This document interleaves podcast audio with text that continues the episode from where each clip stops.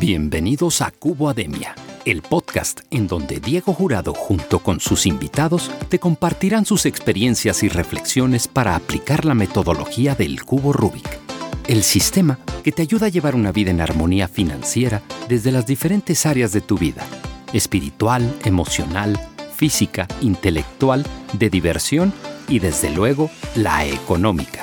En Cubo Ademia buscamos que tú mismo identifiques los algoritmos, los hábitos que debes incorporar en tu vida para cada una de las áreas, conscientes de que solo tú puedes definir lo que representan éxito y felicidad, nos preocupamos porque hagas la mejor inversión de lo más valioso que tienes, tu tiempo.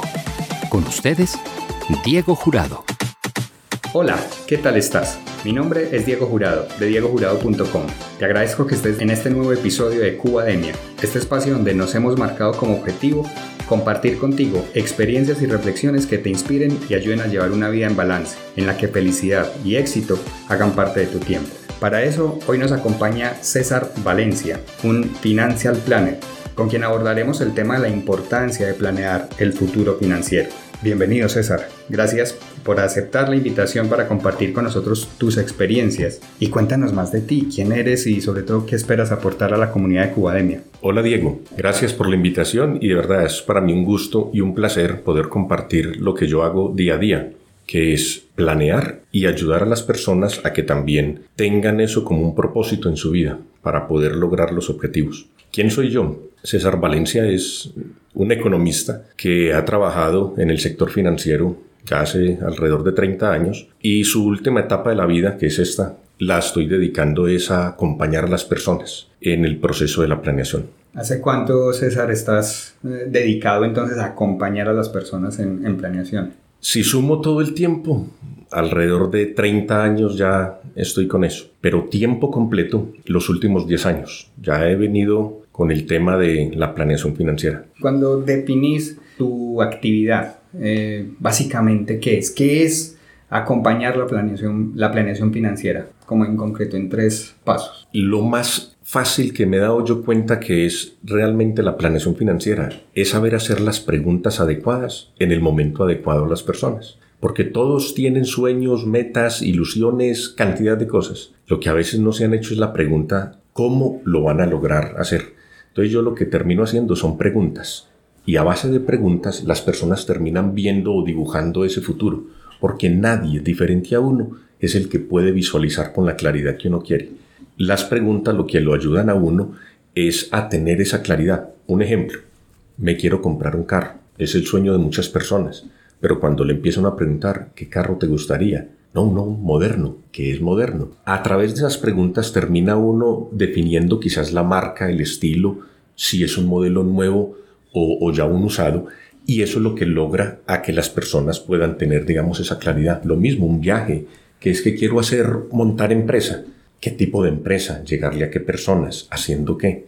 Esas preguntas son las que ayudan a que las personas dibujen ese sueño me llama mucho la atención el concepto de preguntas. Fíjate que en el, en el coaching una de las, como de las herramientas principales es el uso de preguntas. En este caso, en la planeación financiera, o sea, hablarías también de como de un coaching financiero. Sí, es que todo termina resumiéndose a eso, acompañamiento, el coaching, pero yo todo lo he hecho a través de preguntas. De hecho, una vez en una oportunidad me decían qué consejos usted le daba a sus amigos. Yo le dije, no, yo realmente no doy consejos, hago es preguntas. Y eso le ayuda a las personas a que encuentren su destino.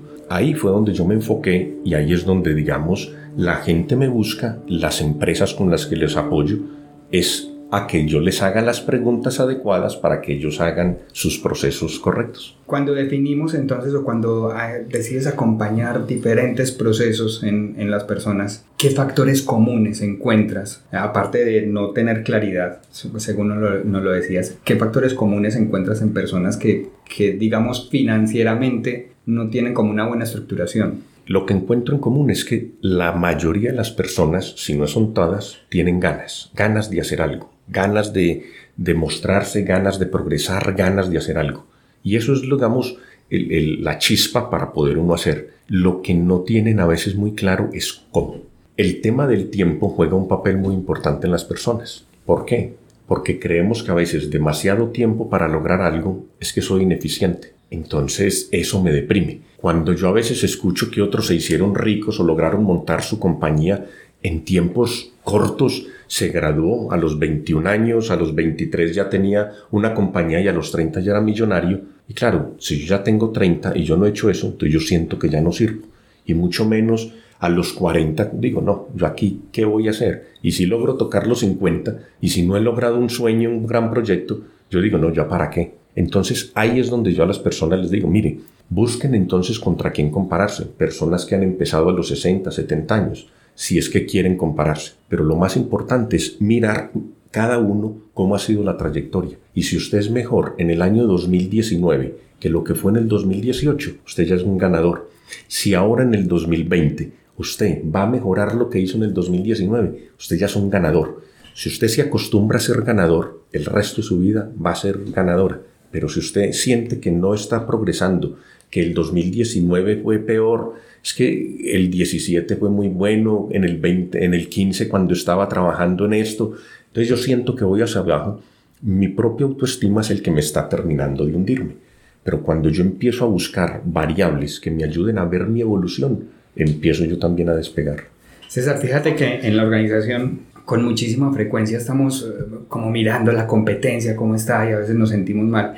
Y una de las cosas que más me gusta hablar y compartir con el equipo es precisamente eso de lo que estás hablando, como, ese, como esa intención de, en lugar de compararnos con el vecino, con aquel, cómo está, es compararnos con nosotros mismos y nuestra evolución. ¿Con qué frecuencia te es necesario como hacer hincapié en ese, en ese tipo de, de, de apreciación, en compárese con usted mismo? A nivel personal, ¿qué he tenido yo? Yo no me comparo. En las compañías o para las compañías que he trabajado, yo no pregunto qué hace la competencia como eso. Yo siempre pienso es cómo lo quiero hacer yo y cuando ya logro de hacerlo de una manera, inmediatamente ya empiezo a pensar cómo empiezo a mejorar ese estilo de trabajo. Cuando ya trabajo con las personas en el área de capacitación, empiezo a enfocarse, porque muchos a veces sienten que no son capaces de hacer su trabajo porque la competencia es más innovadora porque la competencia ya empezó a hacer eso. Entonces, tienen en su mente la competencia, que eso es lo que los apabulla. Cuando yo les digo, no, no piensen en la competencia, piensen usted. Si usted es capaz de mejorarse a sí mismo, es capaz de evolucionar. No espere que la competencia se vayan, quede usted solo para que logre ser el mejor. Usted tiene que ser el mejor, pero desde su propia evolución. Nos hablabas hace un momento del tiempo de la importancia del tiempo en, este tema de la, como de la planeación financiera también. ¿Cómo acompañar o cómo hacer que las personas piensen en la importancia de hacerse proyecciones a largo plazo? Mira, el tiempo es tan importante como un atleta. Imagínate un atleta en su línea de partida. Suena el disparo. ¿A qué velocidad debe arrancar? Entonces, para yo saber qué velocidad voy a arrancar, yo debo saber mi competencia cuánto va a durar. No es lo mismo 100 metros, 200 metros, 400 que una maratón, 40, 50 kilómetros. Entonces, ahí es donde está la diferencia. Si yo estoy pensando en esa maratón, 21 kilómetros, y arranco a batir el récord primero de los 100 metros, con seguridad los 200, 300 metros ya me tengo que sentar, ya me recogen. En cambio yo veo que los otros pasan trotando, tranquilos, hasta disfrutando un paisaje, pero con la mente de que van a llegar allá. Eso es lo que le pasa a las personas. Están en una línea de partida, suena un disparo, pero no saben realmente qué es lo que quieren, si 100 metros, 200 o, 21 kilómetros. Eso es la, la importancia del tiempo. Todos tenemos cosas por hacer para un día. Si es que nos gusta planear un solo día a la vez, una semana, digamos la recompensa de una semana, que uno diga, va a ser ese fin de semana, ¿cómo lo quiero? Entonces, ¿cómo me dosifico en la semana para lograr un buen fin de semana? Si mi recompensa son las vacaciones, entonces yo me tengo que pensar cómo me dosifico durante el año para que cuando lleguen mis vacaciones, sea en diciembre, sea en Semana Santa o a mitad de año, pero que sea la recompensa de eso que yo hice. Y si mi objetivo es tener un retiro espectacular, entonces ¿cómo me dosifico durante toda la vida? Y ojo, nada de esto es excluyente. Entonces yo puedo ir planeando mis semanas, puedo ir planeando mis meses, mis años y puedo planear mi proyecto de vida. En términos generales, se da mucho que las personas queremos resultados en 100 metros. En los primeros 100 metros ya queremos ser campeones y ya queremos obtener ahí los resultados. ¿Cómo hacer que pensemos diferente y que podamos proyectarnos en, en largo plazo a, a carreras de fondo? Mire, esta es una pregunta que a veces la gente dice, ¿cómo me entreno? Digamos, voy a poner un ejemplo primero. Yo sé que para jugar fútbol yo me tengo que entrenar en, en ciertas actividades para ser un buen deportista. Si es que quiero ser un buen cantante, yo sé cómo hacer entrenamientos de mi voz. Pero si yo quiero tener paciencia, ¿cómo me entreno para poder hacer eso? Entonces, al igual que le he dicho a la gente y que lo hago con mis hijas, lo mejor para eso es sembrar. Tomar una semilla, sembrar y listo. Y espere. Y observe. Aunque yo no vea una matica, pues yo me pongo a observar una matica y yo siento que eso no crece. Que yo no lo note es una cosa, pero que eso está evolucionando permanentemente, ahí está. Entonces después veo que le salió una hojita, después dos hojitas, y cuando menos piensa, esa semillita se convierte en un árbol. Por eso cuando escuchamos, cuando le dicen a las personas, hay que sembrar un árbol en la vida, no solamente siémbrelo y déjelo ahí, no, es préstele atención. Que uno diga, vea, este árbol yo lo sembré, y al principio nació la fotico, me llegaba hasta la rodilla, luego a mi cintura, luego llega acá y a los 10, 15 años ya me da sombra. Ver uno evolucionar, porque todo lo que se ve crecer, uno genera, un, digamos, un efecto importante con él. Entonces, esa es la mejor manera. Siembre algo y véalo crecer. Por más agua que uno le eche a una matica, por más sol que uno le coloque, no, tiene un proceso natural. Y eso es lo que tenemos que aprender, que el tiempo lleva tiempo y por más que queramos hacer, no lo vamos a lograr. Dirías entonces que, eh, como en términos financieros, esta metáfora que nos has puesto del árbol, empezamos a ver resultados pequeñitos, esa hojita cuando va haciendo esa, cuando esa semilla va germinando y va trayendo una hojita. Esos, eh, digamos, esos resultados inmediatos en términos financieros, ¿cuáles dirías de acuerdo a las experiencias que has tenido en tus asesorías? Mira, te lo voy a decir de esta manera. La gente a veces cuando yo hablo del tema del ahorro, que el ahorro debe ser el único hábito que nos debe acompañar durante toda la vida, que nos va a ayudar a tener un buen presente y un buen futuro, ahí mismo no falta el que diga, no, pero es que ahorrar primero, ¿de dónde? Entonces, yo hago una contrapregunta. ¿Tienes ingresos? Sí. Si tiene ingresos, puede generar ahorro. Es cuestión de saberse dosificar para generar ahorro. Segundo, no, pero es que mis gastos son muy elevados y solamente podría ahorrar 50 mil pesos, 100 mil pesos, 200 mil pesos, la cantidad que sea. Y ahí es donde las personas lo subestiman. Te voy a poner un ejemplo, 100 mil pesos. Es que apenas podría 100 mil pesos. Y yo sí, no. Entonces la pregunta que yo me debo hacer es no cuánto puedo ahorrar, sino por cuánto tiempo puedo ahorrar. Entonces cuando una persona ve que 100 mil pesos durante 10 años, 20 años, 30 años, se vuelven un capital supremamente importante. Si lo sabe también, digamos, invertir. Si es constante en el ahorro y todo eso. Entonces ahí es donde uno ve el resultado. Una semillita, por eso le digo a las personas, cualquier árbol que uno mire a su alrededor, en algún momento su semilla era tan pequeña que a mí me cabía en la mano. Con tiempo y cuidado es algo gigante. Es lo mismo, el ahorro, que es que apenas puedo día, 50 mil pesos, día 100 mil pesos, día 200 mil pesos, sí, pero ¿por cuántos años? Y ahí se me convierten en capitales. Esa es la paciencia que debemos desarrollar. Fíjate que esa era una, una de las como de los temas, de las preguntas que tenía para hacerte. ¿Qué respuesta le das a las personas cuando te dicen, no, no tengo, realmente a mí no me alcanza para ahorrar con lo que gano? Tu respuesta entonces es, empiece poquito y más bien pregúntese en lugar de cuánto puede ahorrar durante cuánto tiempo. Así es. es la relación en tiempo. Es que mira, ¿cómo se evoluciona? Te voy a colocar, nosotros todos los seres humanos tenemos un ciclo en la vida, que vamos de una niñez a una vejez. Ese es nuestro camino natural. Nosotros nacemos pequeños y con ciertas habilidades y con el tiempo nos envejecemos y desarrollamos otras, pero también al final se nos acaban esas habilidades. Llega un momento en donde uno entonces se tiene que, en el buen sentido, que independizar. Ese, ese romper ese vínculo de, de dependencia, porque la infancia es la dependencia, cuando yo logro salir de la dependencia y ya me convierto en adulto, es cuando yo financieramente ya soy autosuficiente. Si yo financieramente no soy autosuficiente, ¿qué quiere decir? Que yo dependo. Y si yo dependo, quiere decir que estoy en la etapa de la infancia. Es por eso que a veces vemos infantes de 25, 30, 50, 60 años. ¿Por qué? Porque toda la vida dependieron. Cuando yo empiezo a generar mis ingresos a los 18, 15, 20, 25 años, yo ya empiezo la etapa a ser adulto. y, asumo ya mis responsabilidades. Entonces, es ahí, digamos, la importancia. Cuando yo ya tengo ingresos, yo ya puedo ahorrar, puedo gastar, puedo hacer todo lo que quiera. La pregunta es, ¿cómo lo me voy a dosificar? Quiero viajar. ¿Cómo va a ser para poder tener? Porque si yo tengo mis ingresos, pero quiero que me den el viaje, que me den todo eso, quiere decir que estoy en la etapa de dependencia. O sea, mi infancia sigue evolucionando, creciendo con ella. Ese es el, el objetivo. Entonces, lo primero es cuando una persona tiene ingresos, ya puede ahorrar. Que no quiera o no pueda, ya es otra cosa. Ya lo que hay que saber es cómo dosificarme para poder generar todo eso. Ingresos, mucho, poco, pero que tenga ingresos ya es suficiente para decir que, que, puede destinar algo para ahorrar. Diego, lo que pasa es que como no somos responsables de nuestros propios actos, por decir algo, si yo pierdo el año, no fui yo, fue el profesor que me la tiene montada. Si yo salgo y un tráfico me parte,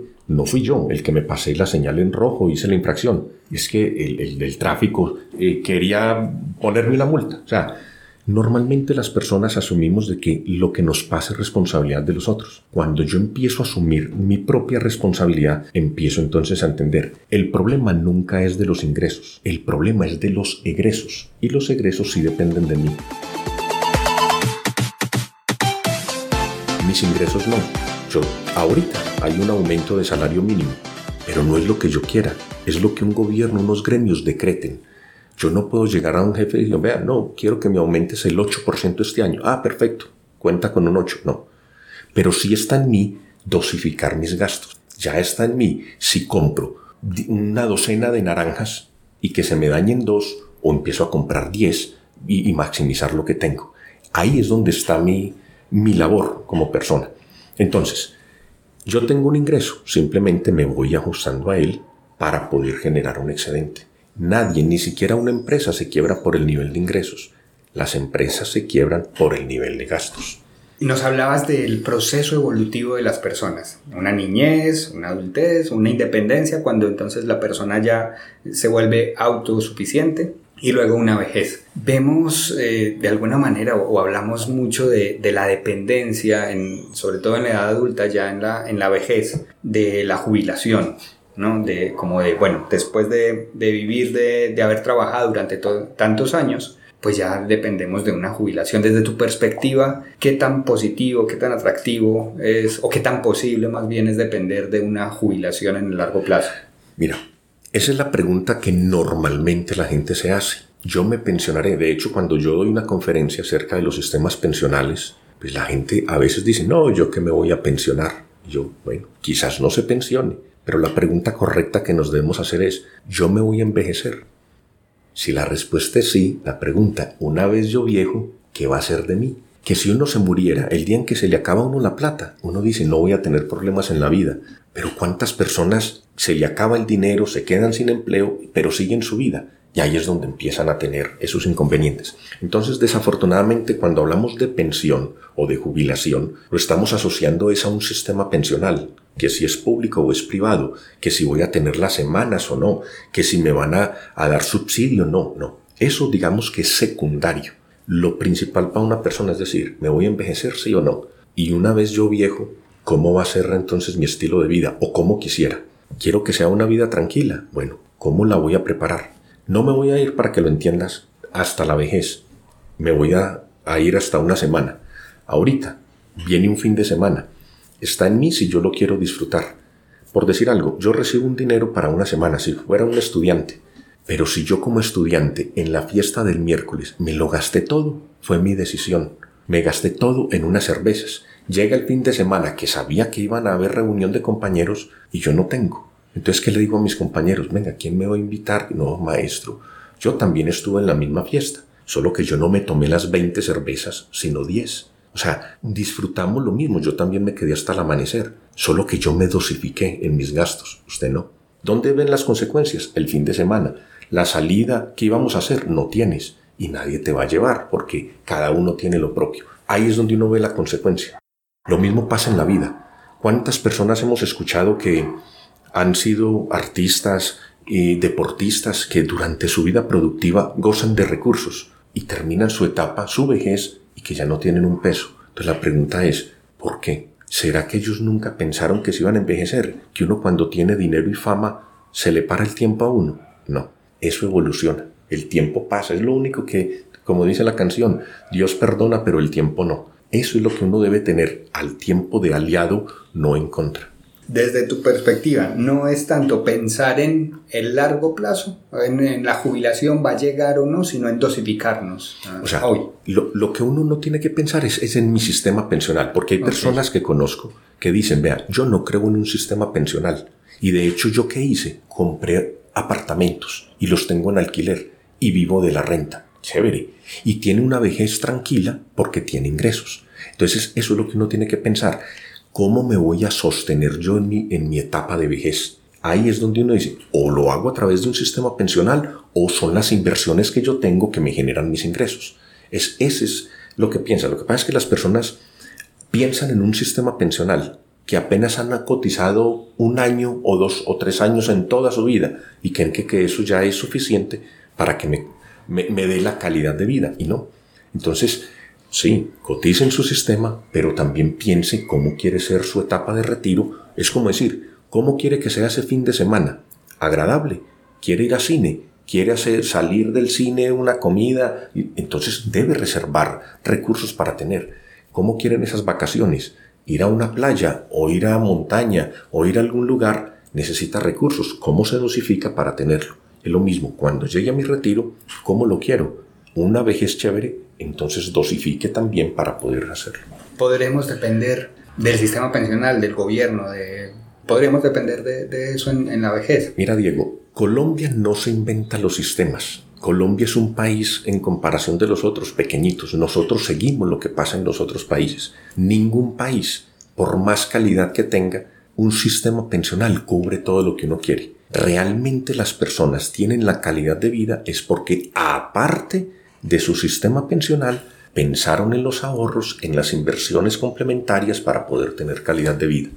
Pero yo, mi sola pensión, no voy a lograr tener esos viajes por el mundo, esas cosas, salvo que yo tenga un ahorro adicional.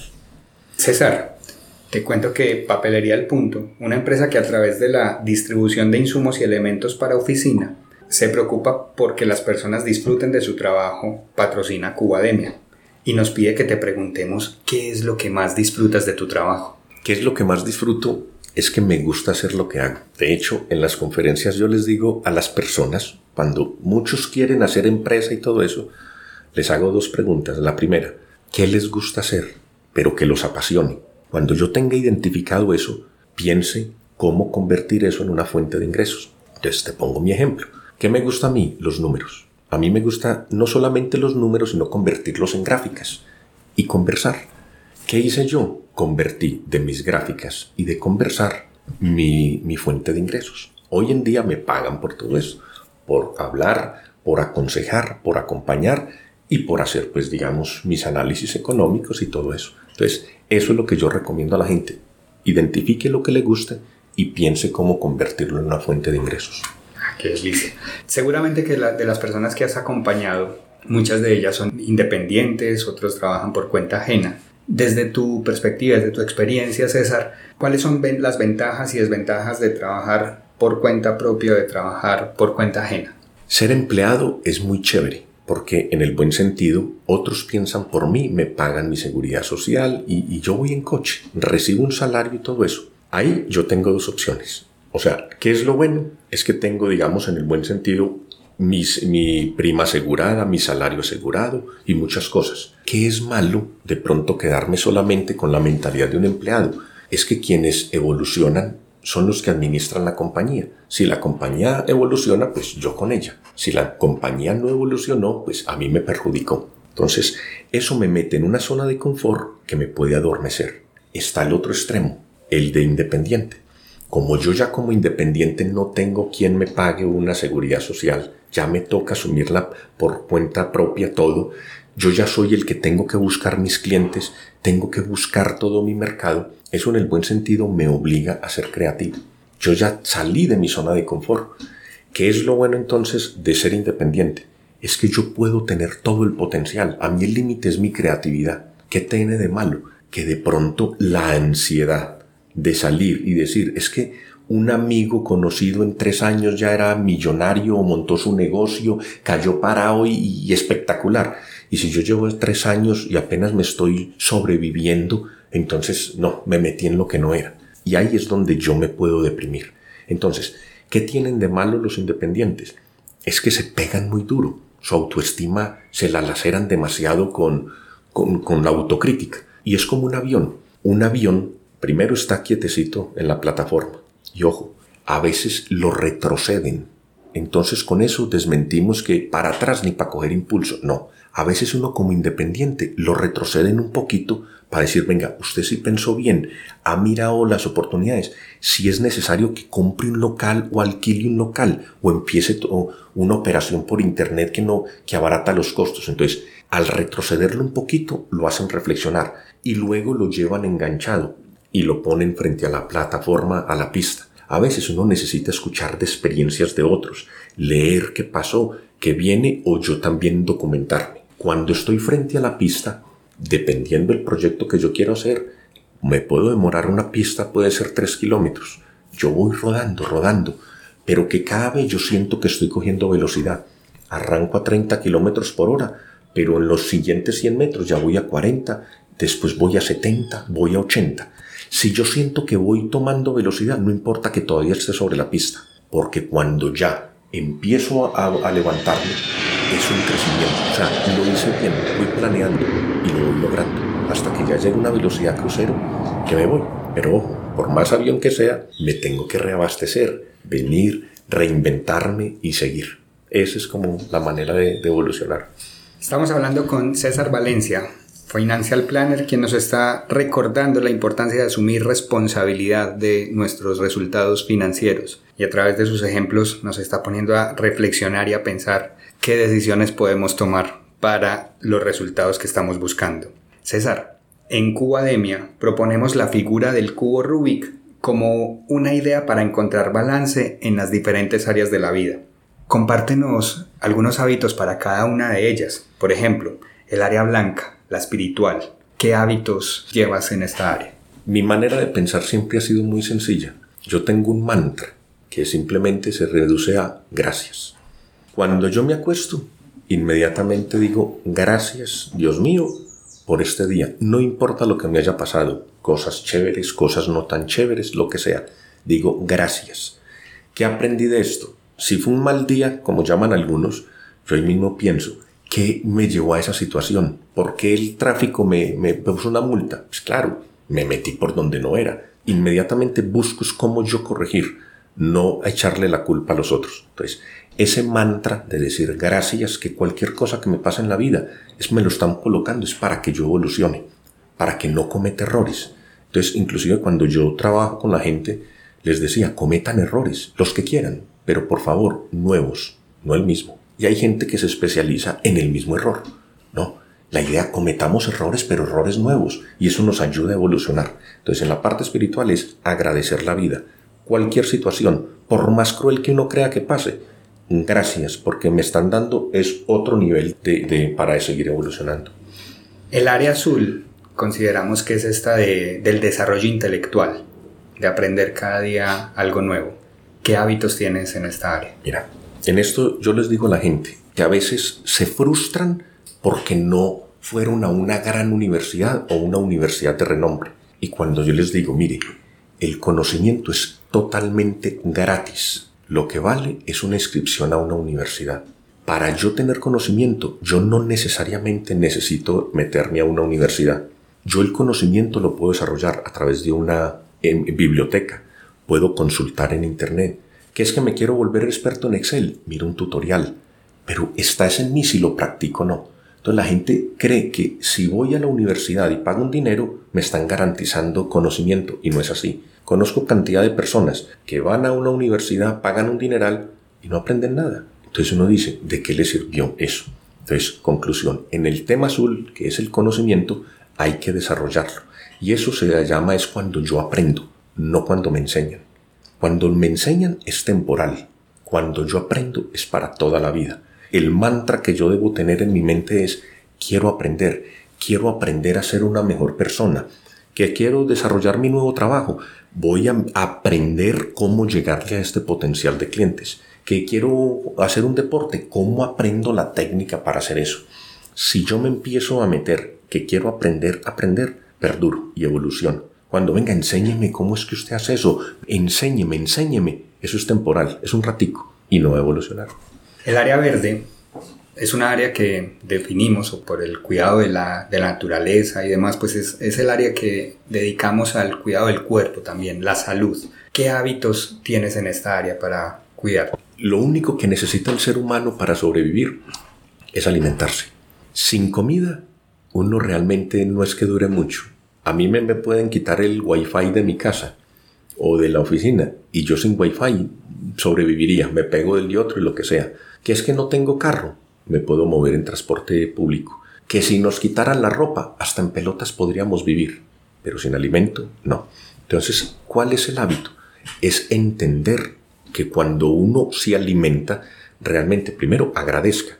Alguien detrás de eso estuvo. Entonces, por eso es que la gente dice, porque hay unas personas que agradecen cuando, cuando toman los alimentos y otros simplemente lo hacen de manera como quizás inconsciente. Es, es como diciendo, mire, alguien, a través de alguien, me está ayudando a que yo me alimente. Ese es el único combustible. Eso es lo único que yo no paso, mi, mi alimentación. Hay unos que tienen la teoría, coma poquito pero varias veces. Hay otros que dicen, coma solamente una cantidad de ayuno y todo eso. Como ya lo quieran, cada uno tenga sus creencias. Pero lo que es, sea consciente de lo que entra a su boca, que primero alguien le facilitó, pero que sea realmente lo que usted necesita para poder tener energía para seguir. El área roja será por la sangre, por la pasión, la relacionamos con las relaciones, las relaciones humanas, interpersonales o intrapersonales. ¿Qué hábitos tienes en esta área? En esa parte, digamos, yo he sido muy constante. ¿Por qué? Porque eso es realmente lo que uno nos ayuda a, evolucionar. Yo voy a cumplir el año entrante 25 años de casado, más 5 de novios. O sea, realmente son ahí 30 años que llevo con la misma persona. Y eso es nos conocimos jóvenes y es eso, es uno poder evolucionar y crecer con alguien. En esa parte es la constancia. O sea, desafortunadamente la gente cree que conocer a alguien es simplemente verlo, me gusta o no me gusta. No, Ahí, eso es una, una primera impresión.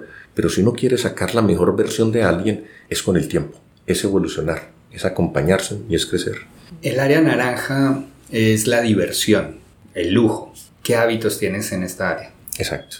La diversión yo parto de que para mí divertirme es lo que me genera una sensación de alegría. Entonces, cada quien debe saber qué le genera una sensación de alegría. Para mí, a César, ¿qué le genera esa sensación? La música. Yo escuchar música, wow, me pone en otro nivel. Si quiero bailar, entonces escucho música para bailar. Si quiero cantar, coloco música para cantar. Y a eso lo acompaño con la comida. Para mí la comida es algo espectacular. Entonces me gusta es la, prepararla, hacer, digamos, unas hamburguesas, un asado y tras de que es más económico, ahí aprovecho y, mando mensaje, es más económico, genera mejor integración con la familia. No es lo mismo uno ir a comprar una hamburguesa que comprar la carne, uno mismo prepararla, reúne, mientras las hijas me ayudan con el pan, la, las salsas y todo eso, se integra, comparte y es, es mucho más chévere. Y es más creativo y sale más económico. El área amarilla ya es como de de, las finanzas, el tema ya más material, más resultados. ¿Qué hábitos tienes en esta área? ¿Cuáles son tus tips financieros principales? Mire, digamos, yo, como muchas personas, hemos tenido la oportunidad de que hemos trabajado desde que empezamos de la universidad. No en grandes cargos, pero sí de trabajar. Yo he tenido la, la gran oportunidad de trabajar. Al trabajar he tenido ingresos y con los ingresos he tenido el hábito de siempre ahorrar siempre. No importa en la situación que esté. Si este mes me tocó ahorrar 50 mil pesos, ahorro 50 mil pesos. Si en un mes me fue mucho mejor y puedo ahorrar los 500 mil, ahorro los 500. Pero eso nunca lo voy a parar de hacer hasta el momento en que decida retirarme. Porque en el momento que decida retirarme, ya no se debe ahorrar. ¿Ya para qué? Ya ahí empieza la etapa del disfrute. Entonces, paciencia.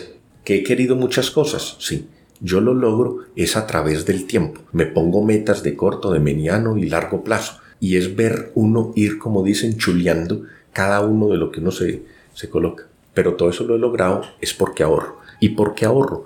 Porque me dosifico en lo que quiero. Es como el atleta, vuelvo y coloco el ejemplo. Si quiere llegar 21 kilómetros, no puede arrancar como si fuera una, carrera de, de 100 metros plano. Tiene que dosificarse para que pueda llegar. Es eso, es que cada uno nos conozcamos hacia dónde queremos llegar para que podamos dosificarnos. César, se me, se me ocurrió algo, me pasa algo con este tema del ahorro, ¿sí? Porque, pues además de la importancia de ahorrar constantemente, también he encontrado autores que hablan de ahorrar sobre un, de un tiempo determinado, unos dos años, o tener ahorros pues, que permitan vivir unos dos años, porque más de ahí podrías estar perdiendo valor de acuerdo a la, a la inflación o así. Tú nos propones es ahorrar hasta el momento en el que nos retiremos. ¿Qué opinas entonces de esta otra perspectiva que dice ahorre solamente durante un periodo que tengas disponible para vivir dos años de acuerdo a tus gastos? Son, digamos, enfoques que cada quien le, le puede hacer y me imagino que son enfoques de acuerdo a lo que ellos se ven. Ejemplo, si yo fuera un entrenador de 100 metros planos de pura velocidad, a mis alumnos les voy a, hacer un entrenamiento de pura velocidad y todo eso y les hablo en términos de velocidad, que si los 100 metros no tocan 10 segundos, pues entonces estamos pero si tiene un entrenador que solamente es de maratones, pues te va a hablar es de, mire, hay que dosificarse, mirar la regulación de, la, de eso. O sea, vas a tener, ¿cuál de los dos tiene la razón? Entonces la respuesta es los dos, porque cada quien entrena. Entonces, hay personas que dicen, mire, tenga para dos años. Listo. Vamos a partir de un supuesto. ¿Qué pasaría si yo después de dos años no, no logro otra fuente de ingresos? ¿Qué va a pasar de mí después de dos años? ¿Qué, qué es la teoría mía? Es que usted está generando ingresos. ¿Por qué? Porque está trabajando, porque montó un negocio y genera utilidades, o porque hace asesorías y le pagan. O sea, uno realmente está generando ingresos. ¿Cuál es la filosofía? Es no se gaste todo. Usted tiene que ir dosificando, pero ojo, el que yo ahorro no es dejarlo en una alcancía, no es dejarlo guardadito. Ahí es donde yo ya paso a segundo nivel, que es el ahorro, yo ya tengo que saber cómo esa semilla se me convierte en algo que me dé frutos. Entonces ya tengo que conocer la inversión. Y mencionabas ahorita la inflación. Si mis ahorros solamente producen la inflación, se me está preservando, pero no estoy ganando.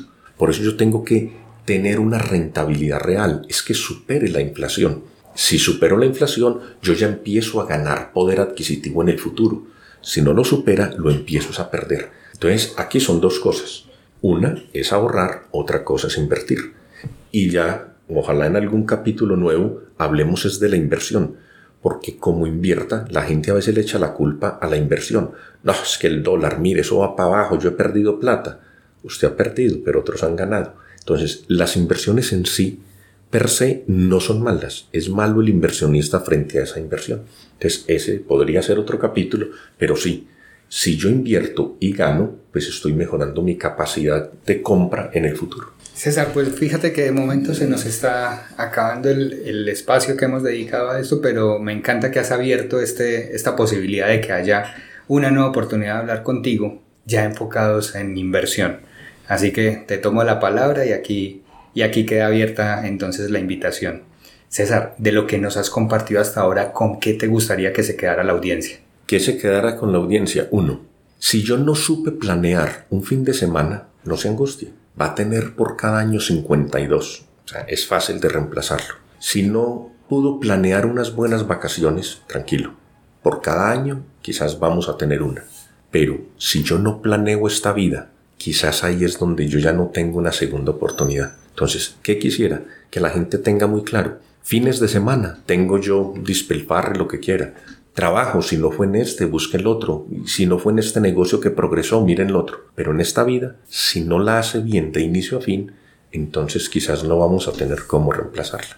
¿Dónde te pueden encontrar? ¿Dónde pueden saber más de ti? Bueno, yo no tengo redes sociales, todo eso, pero a través de mi WhatsApp es el 317-643-0635. Con gusto las personas que tengan alguna pregunta o quieran realmente un acompañamiento, lo pueden hacer. Y muy seguramente lo, la pregunta que me hacen en todas partes, ¿cuánto vale? Y la respuesta es, aconsejar no tiene un costo. El costo de todo esto lo asume cada uno. ¿Cómo así? Porque cuando uno le dice a una persona, mire, te debes organizar, debes ahorrar para salir adelante, eso les cuesta a veces dejar de salir quizás cada ocho días y dosificarse y hacerlo solamente cada quince. Entonces cambiar esos hábitos es doloroso. Ese es el costo que las personas asumen. Yo no. En el buen sentido, yo ya tengo lo mío, voy en lo mío y yo ya voy creciente. Son esas recomendaciones que cada uno las debe asumir y las debe valorar. De acuerdo, pues con esto llegamos al final del episodio de hoy. Recuerda que este espacio está patrocinado por El Punto, una empresa que se dedica a hacer que las personas disfruten de su trabajo a través de la distribución de insumos de papelería, aseo, cafetería, botiquín, seguridad industrial y tecnología. Les encuentras en internet en su sitio web elpunto.com.co. Si has llegado hasta aquí, de verdad espero que sientas que has obtenido valor escuchando y sobre todo que rentabilices el aprendizaje aplicando aquellos tips y hábitos que más te han llamado la atención. Si te gustó, además de suscribirte y dejarnos tu valoración, comparte la información con quienes consideres que les puede resultar igual de valioso y si no, déjanos saber lo que podemos mejorar. Esperamos tus comentarios y valoraciones. Yo te espero en nuestro próximo episodio y mientras tanto, recuerda que ser feliz es un juego de niños. You got a problem, yo, I'll solve it. Watch me take this color cube and help you resolve it. Wanna solve your Rubik's Cube? First you gotta pray. Nah, I'm only kidding. Let me show you the way. See, first you get the top, which is relatively easy.